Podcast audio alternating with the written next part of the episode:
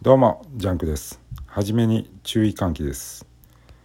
今から話すことは全て実話であり僕が体験した怖い話になります。これより先自己責任でお聞きください。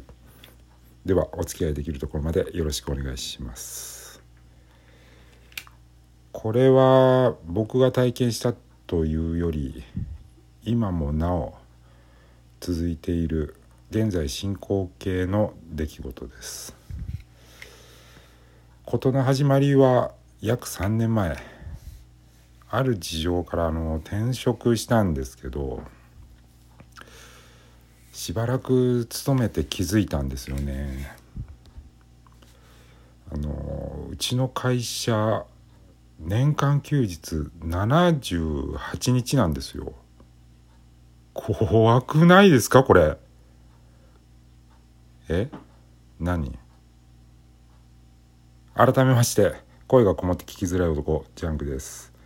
まあほとんどの人が僕のこと初めてだと思うんですけども初めてだよって人もう手挙げてもらっていいですかね。うん。なんかこの小ボケいるかな。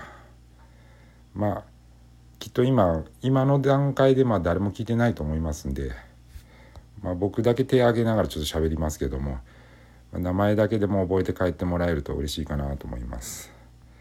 名前のジャンクを直訳するとあのくだらない役に立たない、まあ、ジャンク品のジャンクっていう意味なんですけどもそんなくだらないおじさんが役に立たない話をするっていうだけの内容になっております。よろしくお願いします。まあ、ガチの怖い話期待した人は本当申し訳ないですもう舌打ち止まんないでしょうけど、まあ、違う意味で怖いっていう話でご勘弁を、まあ、カレンダー通りに休んで120日あるそうなんですがうちの会社80日にも満たないですけど、まあ、舌打ちが止まんない毎日で、まあ、今日も今から仕事へ向かう途中なんですけどもう舌打ちしながら頑張ろうかなと。まあ、今回これ2回目の収録でなんかいきなりこんな重苦しい話でいいかなと思ったんですけどなんかこのまま終わるのももったいないんで、まあ、せめて一日頑張れるようにこう心がほぐれるような癒される話をして終わりたいと思います。おっぱ。はい。ほぐれましたね。うん。ほぐれましたけどまあほぐれすぎて僕の体の一部はって感じですね。まあどんずべって恥ずかしいですからまあ今日はこの辺にしときます。まあまた縁があったら聞いてもらえたらと思いますけども。